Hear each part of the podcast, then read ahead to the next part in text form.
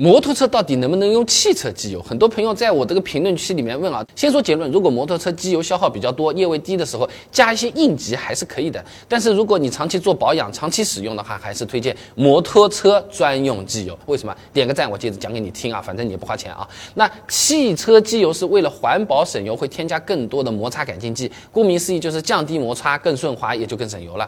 那用到汽车上是个好东西啊，但是放到摩托车上它就不太好用了。哎，因为在很多摩托车上面啊。机油不仅是用在发动机里面的，大部分的这种跨骑摩托车啊，它的这个离合器它其实也是用机油散热的。平时它就是泡在机油里面的，就是所谓的湿式离合啊。那摩擦改进剂过多啊，反而会导致这个离合器打滑，它抓不住了。哎，这也是为什么有些早期的单缸摩托车啊，会推荐使用大车柴油机的这个机油。哎，因为里面没有摩擦改进剂啊。那同时，摩托车的这个离合啊，来来回回结合也是会产生碎屑的吧？那普通的机油一下子它就变脏了，所以摩托车机油啊，它会添加更多的分散剂，防止这个碎屑沉淀损伤我们的这个发动机啊。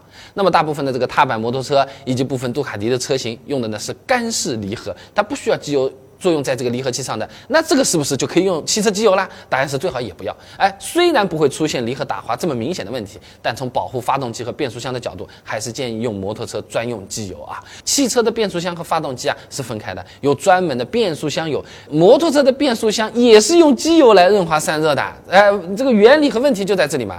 变速箱的这个齿轮转动的很快，机油压缩流动的速度也很快，再加上摩托车基本都是啊，那高转发动机啊，有的动不动上万。转的这种工作情况下，普通机油这个抗剪切性呢，有可能还会不够嘞。那有的朋友啊，短时间用下来问题啊。长时间用的时候啊，有的汽车机油它就会变稀，一段时间下来粘度不够了，保护能力就会变差。而摩托车的专用机油呢，是会添加更多的粘度改进剂，哎，提高这个机油在高转高温下的这个粘度和稳定性的。说了这么多啊，我买的时候到底看什么？最简单，直接买原厂规定的机油就可以了。哎，按照规定的时间保养最省心。啊，那这是废话对吧？谁都知道。那想省点钱呢，或者对摩托车好一点，自己选个机油呢？那你就要注意一下瓶身，看看上面有没有 JASO 这个标志。有的话呢，就是摩托车专用机油了。除了常见的 SN 啊、SP 啊这种分级以外，摩托车机油还分为 MA 和 MB。哎，看看自己车型的说明书，里面也会告诉你用哪种机油的。一般 MB 呢就是给踏板车用的啊，跨骑呢还分 MA 一和 MA 二，不要买错啊。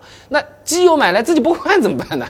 又又不是菜油，往锅里一倒就行了。汽车怎么自己换机油呢？之前视频已经做过了啊。那你进入我的主页，搜索“换机油”这三个字，现成视频马上就可以看，包教包会 啊。